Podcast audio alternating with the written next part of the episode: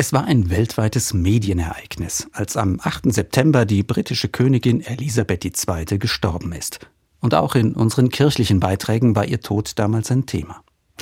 Ein Satz daraus, der für mich ganz wichtig war, hieß Auch das Leben einer Königin ist vor Gott nicht mehr wert als das eines kleinen Kindes. Das trifft es genau, denn nach der christlichen Überzeugung ist bei Gott nun mal jeder Mensch gleich wichtig und gleich viel wert. Ganz egal, ob es nun die Königin mit stattlichem Palast ist oder der Bettler in der Fußgängerzone.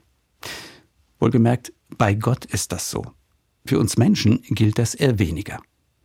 Denn während das Schicksal der gekrönten Häupter nach wie vor unzählige Menschen bewegt und die europäischen Adelshäuser regelmäßig die Seiten der Regenbogenpresse füllen, geraten Menschen, die am Rand stehen und nichts Glamouröses zu bieten haben, schnell aus dem Blick. Königinnen und Könige faszinieren offenbar noch immer, werden verbunden mit Macht, Glanz und Reichtum, und nicht wenige Menschen projizieren wohl auch ihre eigenen Wunschträume in sie hinein. So gesehen müsste das Fest Christkönig, das die katholische Kirche heute feiert, eigentlich ein ganz besonderes sein. Ist es aber nicht.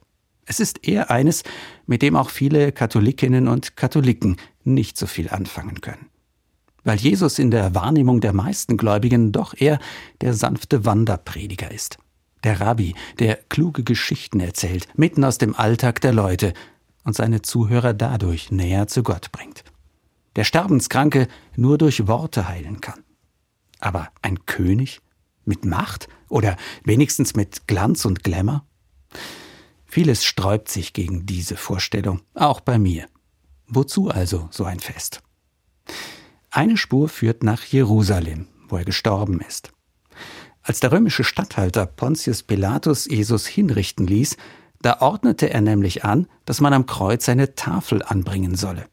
In Lateinisch, Griechisch und Hebräisch, den damals in Jerusalem bekannten Sprachen, sollte da zu lesen sein, warum dieser Mann dort hing.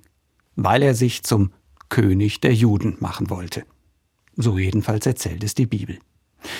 Das scheint auch plausibel, denn die Römer witterten bei sowas sofort die Revolte, und wer versuchte Unruhe zu stiften, der musste sterben.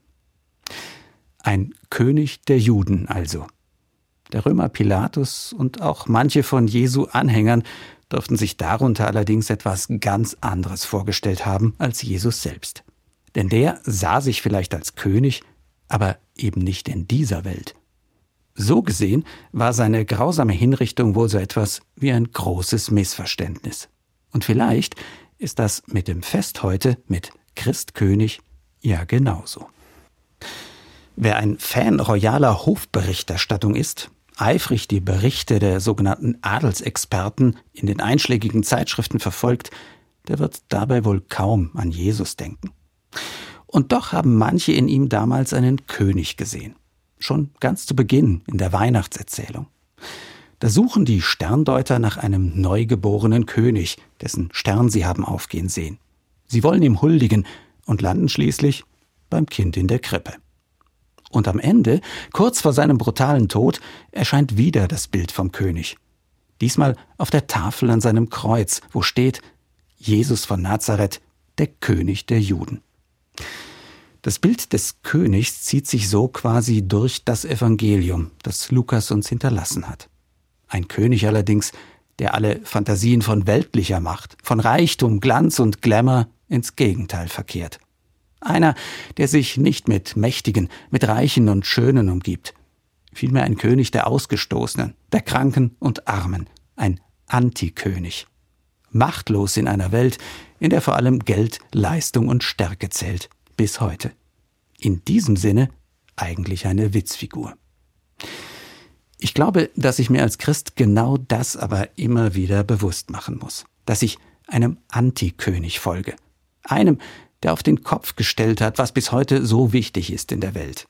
Macht, Stärke, Leistung, die Jagd nach Erfolg und Reichtum. Dabei ist all das ja nicht verkehrt. So funktioniert unsere Welt nun mal, und wer nicht abgehängt werden will, der muss sich daran ausrichten. Doch im Königreich dieses Antikönigs spielt das eben keine Rolle.